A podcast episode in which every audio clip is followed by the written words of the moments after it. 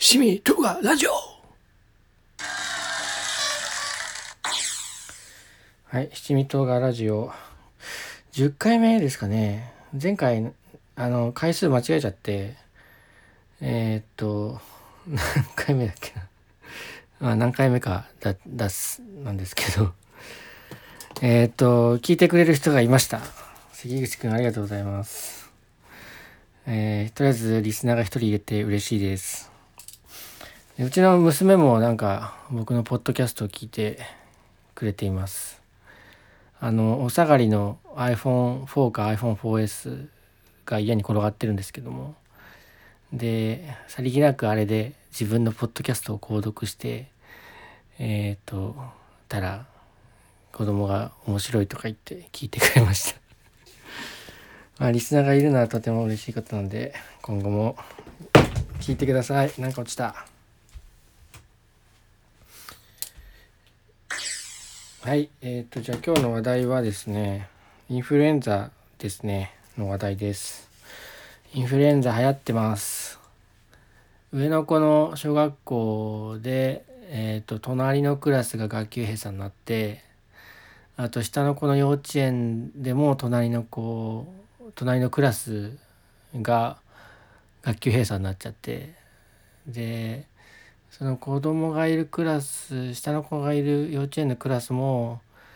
うん、3分の1以上休んでるみたいですね。でうちの会社も先週1人インフルエンザの人が出て、えーと、猛威を振るっているっていう感じですね。でもなんかもう毎年冬はこうなるんでなんかもう冬の風物詩感があるんですけど僕子供の頃はそこまでこんな大流行したかなってえっ、ー、と思ってるんですよね。てかしてないと思うんですけどそのインフルエンザが流行する時はあったはあったんですけどなんか毎年じゃない数年に1回とかだったと思うし、えー、しかも学級閉鎖ってなんかかなりレアイベントだったと思うんですよね。えー、っとなんかもうそれが起こったらこの世の終わりぐらいの勢いにありえない出来事だったと思うんですけどなんかもうここ数年はすごくカジュアルに学級閉鎖しててうーん多分学級閉鎖の基準が緩くなったのではないと思うんですよね。もうインフルエンザかかる率が上がってるんだと思うんですけどなんか昔と変わったなと思っててで僕子供の頃って小学校でインフルエンザの予防接種があったんですよ。で子供の時はそれがインフルエンザの予防接種じゃないんですけどとりあえず冬になるとなんか学校で全員注射を受けさせられるっていうイベントがあってまあうんといやいや受けてた記憶があるんですけどあれって多分インフルエンザの予防接種だったんですよね。で、今はどうかっていうとやんないんですよね。インフルエンザの予防接種って。しかももうだいぶ長いことやってなくて、っていうことになんか数年前に思い立って、えー、気づあの調べたりしたんですけど、その辺りのことはまたツイッター見てると流れてきたりしたんで、こうもう一回調べてみたんですね。そしたらあの2007年に日本小児学会、えーの学会誌にそのインフルエンザワクチン接種率と学級閉鎖小学校における23年間の継続調査っていう論文が出ててでそのそこら辺に書いてあるんですね。2007年だなんでもうだいぶ古いんですけどえっ、と慶応大学の保健管理センターえーん保健管理センターの河合さんという方がファーストオーサーなんですけど、えっ、ー、と、そういう論文があります。えっ、ー、と、インフ、学級閉鎖の延べ日数、ある学校における学級閉鎖の延べ日数と、インフルエンザの接種率の関係を調べた論文なんですね。で、その調べたんですけど、やっぱ国が政策として小学生に、えっ、と、インフルエンザの接種を義務付けるっていうことをしてた時期は確かにあって、で1984年から1987年まで。この時期はもう義務だった時期ですね。3年間ですけどえっ、ー、とインフルエンザ予防接種を受けるのが、えーと、義務だった時期があります。でその後にえっ、と義務が緩和されてえっ、となんだろう任意接種、まあ、受けたい人だけっていう感じに移行したのがえっとその次の年から1994年までですね。で1994年でその任意接種も終わって2000年から、えー、2000年以降はその国は何にもしないっていうふうに変わってまあ最近です。まあ最近でもないか。もう19年前ですけど。2000年から2003年は本当にえっ、ー、と自由になっちゃったんですけど。えっ、ー、とそれからえー、っとまたあごめんなさい。94年までがえ、っと任意接種でそれ95年以降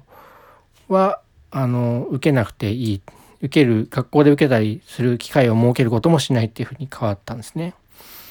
でだからえっと小学校全体で受けるってなるとまあその予防接種の接種率は100%近くなるわけですよね。えー、実際その一番最初の義務だった時1984年から1987年まではえっとこれ多分あるある小学校でだけ調べてるんで国全体とかとかじゃないんですけどっていうか多分これ慶応大学の人の論文なんでその慶応義塾小学校のあの調査だと思うんですけどその義務義務の時はまあ96.5%の接種率だったんですね。で、えっ、と、それでインフルエンザで学級閉鎖になった延べ日数は何日だったかっていうと1.3日だったんですね。えっ、とだから、まあ、1日2日、えっ、と年間でだと思います。ちょっと論文のオリジナルが入手できなかったのでアブストラクトを読んだりあとそれに関する記事なんかを読んだりしてるんで正確なとこわかんないんですけどまあ1日ですかねうん短いですよねでえー、っとじゃあその義務化が緩和されて任意接種になった。だけども小学校でえー、っと予防接種を受ける機会は設けるっていうあ任意っていうか準強制接種って書いてあるのか。の時代はどうだかだったかっていうと、えー、と接種率が66.5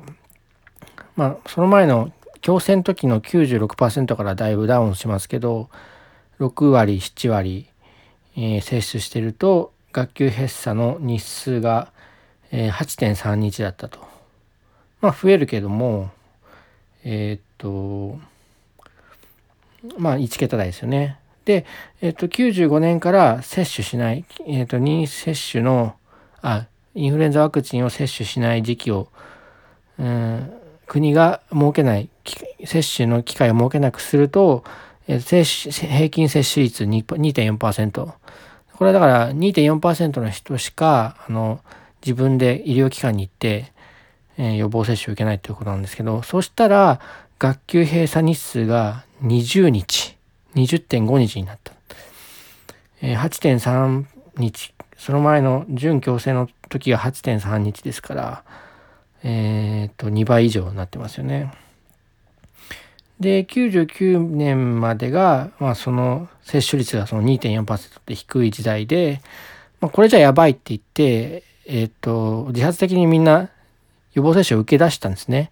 でが2000年から2003年の時期で、平均接種率が38.9、まあ、40%近いですよね。そうすると、また、えっ、ー、と、その前の20日っていう学級閉鎖日数が9.25日に減って、さらに、えっ、と、2004年から2007年になって、もっと接種率が上がって、78.6。これ、準強制接種の時より高いですね。準強制接種の時は66.5%だったんですけど、まあ、任意接種で78.6%になって、学級閉鎖日数は7日、やっぱり1桁で落ち着いてるって感じなんで、もうこれは明白にあの関係があるって言えるぐらいのあのデータだと思うんですね。やっぱりその集団接種してた子どもたちが時期っていうのはインフルエンザにかからないかったんですよね。えっ、とでインフルエンザの予防接種については、うん、いろいろあるじゃないですかあの意見が。あの打ってもインフルエンザにかかる時はかかるとかあとワクチンの型が合わなくて流行するインフルエンザの型と打った方が違うから結局その打てば必ずならないっていうことはないであるとかあってその他にもその経済的なデメリットも結構あると思うんですよね。1回接種するのに4000円ぐらいかかります。で、2回受けないといけないんですね。だから、えっ、ー、と、1人8000円じゃないですか、2回受けたら。で、子供が2人いたりすると、1万6000円になるわけですよね。4000円の2回分の2人分で1万6000円。えー、っと、ワンシーズンに毎年必ず1万6000円出費しろって言われたら、結構抵抗ありますよね。っていうのも、まあ、あの、に、接種率が上がらない原因かなとは思うんですけど、あとその、すごくめんどくさいですよね、インフルエンザの接種を受けるのって。予約をして、で、その時に行って打ってもらってっていうのを2回やんなきゃいけないし、打った後はまあ安静にしなきゃいけない。で、打つ前もなんかちょっとでも体調悪いか、悪かったらそのワクチンなんだけどもインフルエンザにかかっちゃう可能性っていうのもあるので、えー、まあ油断できないじゃないですか。その後やっぱり手を、あの、抵抗大きくなるのはしょうがないかなと思います。やっぱその、何月何日にここに来ればみんな受けられるよっていう、うん、機会を国なり学校なりが設けてくれるといいんじゃないかなと思います。でちなみに多分強制接種は準強制接種になってでやめちゃったっていうのはワクチンを打ってあの重症化したりとかえっとインフルエンザ脳症になっちゃったりとかしてかえってワクチンなんか受けなきゃよかったっていうような事案が起こって、訴訟が起こって、で、結局、あの、マスコミが騒いで、あの、やめることになった。国が主あの主導してやることはやめることになったんだと思うんですけど、それもやっぱり悩ましい問題ですよね。その、100人を救うために、えっ、ー、と、1人を犠牲にしていいのかっていう問題にも、なると思うんですね。有名なトロッコ問題みたいなもんですけど。うーん。多分、何万人に1人とかの確率だとは思うんですけど、そのワクチンの副作用が出てしまう、体質的に出てしまう人とか、あるいはそのワクチン自体がうまく作れなかったっていう、うん、確率はゼロではないので、そうなるとやっぱり国も強制はできないくてしょうがないなっていうふうには思うんですけども、ここだけそのなんか、あの、露骨な、あの、インフルエンザの流行が起こってくると、さすがにもう一回考え直した方がいいんじゃないかなっていう気がしてきます。はい。もう社会的な損失も相当大きいですよね。子供がなったら、まあ、看病する親がまず労働ができないわけですしでそれで医療機関もまあ大混雑になるわけですし接種していればあの咲かなくて済んだエネルギーを相当割くことになっちゃうんで、えーと、ワクチンについてはこのインフルエンザだけじゃなくて子宮頸がんワクチンであるとかあのワクチン反ワクチン運動みたいなのがありますけどもでもやっぱりマクロで見た場合に効果があるあるし、しかもみんながやってないとその効果が薄いっていう問題もあるので、えー、このこの点に関してはあの再考するなりなんかもっとうまい仕組みを作る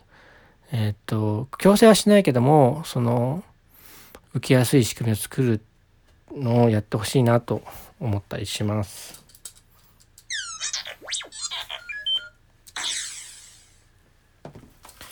えー、っと、次の話題は、えー、っと、こうやってポッドキャストやってるんですけども、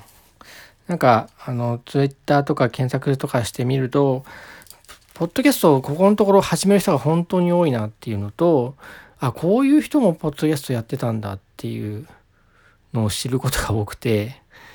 えっ、ー、と、ポッドキャストのあの世界がすごく広いんだっていうのを最近分かりました。本当あのクオリティもあのピンからキリまであってすごい3万円ぐらいするマイクでえっ、ー、と撮ってるポッドキャストもあれば僕みたいにスマホで録音してそのまま撮ってらしいみたいなポッドキャストもあるしで話題も本当多様ですよね子育てのこともあるしゲームのこともあるし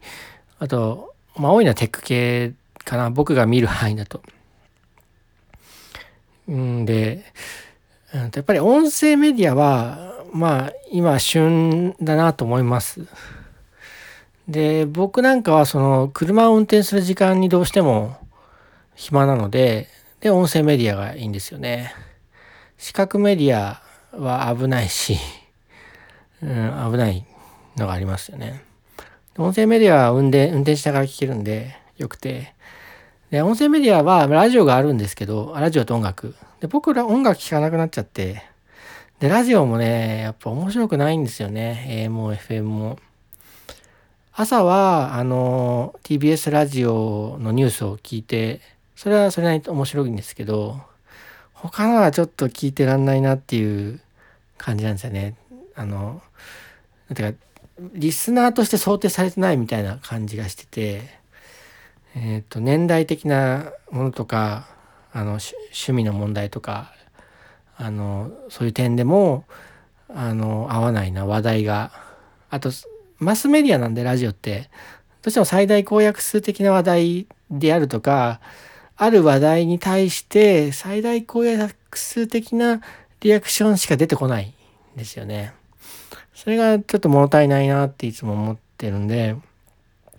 でおそらくそういうふうに感じてる人が多いんだと思うんですね。でしかも、その喋ってることがすごい、えっ、ー、と、知的に興奮させられるかっていうと、そうでもなくて、俺でもそういうこと言えるよっていう コメントばっが多いですよね。そうなるとなんかこう一方的に聞かされてるのもだんだん苦痛になってきて俺にも言わせろよっていうふうになってくると思うんですよね。まあ僕は そうなんでそれでこういうポッドキャストをやってます。でこれからもあの増えてくんじゃないかなと思ってます。ただ問題がそうやってコンテンツを送り出す人がどんどん増えるとそれを消費する人がいなくなるっていう問題でポッドキャストを聞いてる人と、ポッドキャストをやる人って結構同一だったりするんですよね。ポッドキャストを好き、音声メディアが好きな人って多分自分もやりたくなっちゃう。で、聞ける時間ってどうやっても限られてくるんで、みんながやってもそれをみんなのは聞けないってななるんですよね。まあ僕、うちのポッドキャストみたいに、まあ、一人か二人聞いてくれるしかないラジオっていうのもいっぱい多くなるんじゃないかなと思うんですけどそれでもこういろんな花が咲いていくのはいいかなと思います。んでなんだろう最近もともと僕リビルド FM って宮川さんがやってるポッドキャストしか聞いてなかったんですけどもでもあれはもう始まったところからずっと聞いてて、まあ、多分全部聞いてるんですよね。でそれしか今まで聞いてこなかったんですけど、ちょっとここのところその車に乗る時間が増えて、で、リビュード FM だけだと、あの、聞く、全部紹介しちゃって聞くものがなくなる状態になってちゃったんで、それであの周辺のポッドキャストなんかを聞き出したんですよね。で、まあ、リビルド FM から派生していくと、テック系のラジオだったりするんですけどあの自分と同じように子育てしてる人とかあのなんだろう家事やってる人とかいないかなと思ったらいるんですよね。でやっぱそれで繰り返しなんですけどもそういうのを聞いてああいろんな人がいて勉強になるなっていうふうな感じです。えっ、ー、とポッドキャストの仕組みを言うとあのまあ音声データ作るじゃないですか。で、音声データを公開して、で、その音声データが、あの、なんていうタイトルで、えっ、ー、と、どこに URL があってっていう情報をが必要なんで、それをあの XML っていう言語で書き出すんですね。で、まあ、基本的にそれだけでよくて、あとはその URL をポッドキャストのアプリに追加すれば自動的に購読できるようになるって感じです。で iPhone の場合はもう昔からポッドキャストっていうアプリが入ってるんで紫色のアイコンのうんと iPhone ユーザーは結構ポッドキャストすぐ聞けると思います。で僕 Android は使ったことないんですけど Android はその多分標準のポッドキャストプレイヤーっていうのはないのでえー、っとポッドキャストを聞くアプリを一回インストールしてそれからあの聞かないと登録しないといけないかなと思います。で音声ファイルがあってその XML ファイルがあれば基本はポッドキャストに配信できるんですけどもあのまあポッドキャストのあの一番のメインストリームは iTunes にあるあのポッドキャストの一覧みたいな感じですよね。iTunes 上で自分のポッドキャストを表示できるようにしないと、ポッドキャスト、ポッドキャスト感がないですよね。でそれをするためにどうするかっていうと、まあ、こういうふうにありますよっていうのをあの Apple のサイトで登録しないといけない。で審査があって1日か2日経つと、うん、君のポッドキャスト承認されたよっていうような英語のメールが来てそれであの iTunes のストアに登録されるようになります。そうなると URL を直接貼り付けなくても、ポッドキャストのアプリの中でキーワードで検索すると出てくるみたいな状態にすることができます。で、最近はその iPhone アプリ、あ、iPhone じゃなくてスマホのアプリでアンカーというのがあるらしくて、僕は全然使ってないんですけども、ポッドキャストの録音から配信まで全部やってくれるっていうアプリがあるんですね。で、それで始めてる人がちょっと多いかなっていう感じです。でもそれでやるのは、もしやりたい人がいたらそれでやるのは全然ありだなと思ってて、で僕は昔からそのウェブページ作ってサーバー上にファイルをアップして、で、HTML を書くみたいなのをやってたので、今言ったようなことができるんですけど、そういう知識がない人だと結構厳しいかなと。ブログは書いたことあるぐらいだと、そので、僕はブログのシステム自体も自分でサーバーにインストールしてるんですけど、大概がそのブログって、あの、あるサービスを使いますよね。ハテナブログとか、なんだろう、ライブドアブログとか、えっ、ー、と、アメブロとか。で、えっ、ー、と、僕はブログシステムで XML を生成して配信してるんですけど、普通のブログシステムは、あの、その XML を専用にカスタマイズして配信するっていう機能がないんですよね。で、ごく一部のブログシステムだけ、ブログサービスだけそういうのやってるみたいで、そういうのやるしかないんですけど、まあ、いくらか制限があるみたいですね。そういうのあや、あだこだ考えるよりは、そのアンカーっていうアプリでやっちゃう方がいいんじゃないかなと思います。まあ今カンブリア大爆発みたいになってて、あの、ポッドキャストの番組がうわーって増えてて、まあ僕のアプリ、ポッドキャストもそうなんですけど、うんと、まあある程度の期間やったら、あのー、退場しちゃう人も多いんじゃないかなと思っています。まあ長く続けるって、いや多分やっぱり難しいんだろうなと思ってて、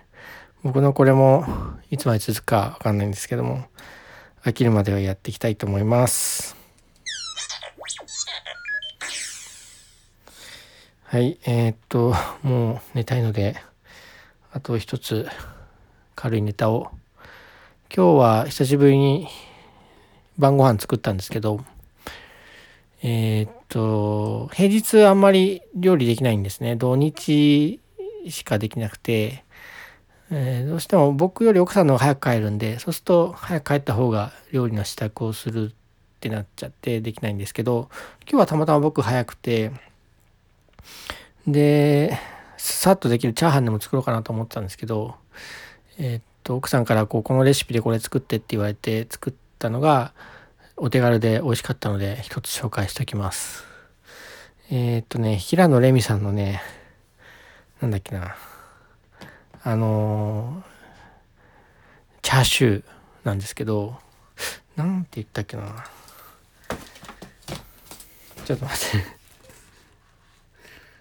えっとねチャーシューだと普通豚肉の塊なんですけどえっ、ー、とそのチャーシューはひらひらチャーシューって言ってあのチャーシュー風のあ違う違うチャーシュー風じゃないや。チャーシュー風の豚の豚肉料理なんですね。えー、っと平野レミひらひら。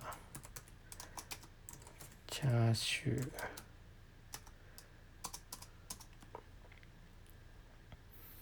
あペラペラチャーシューだ。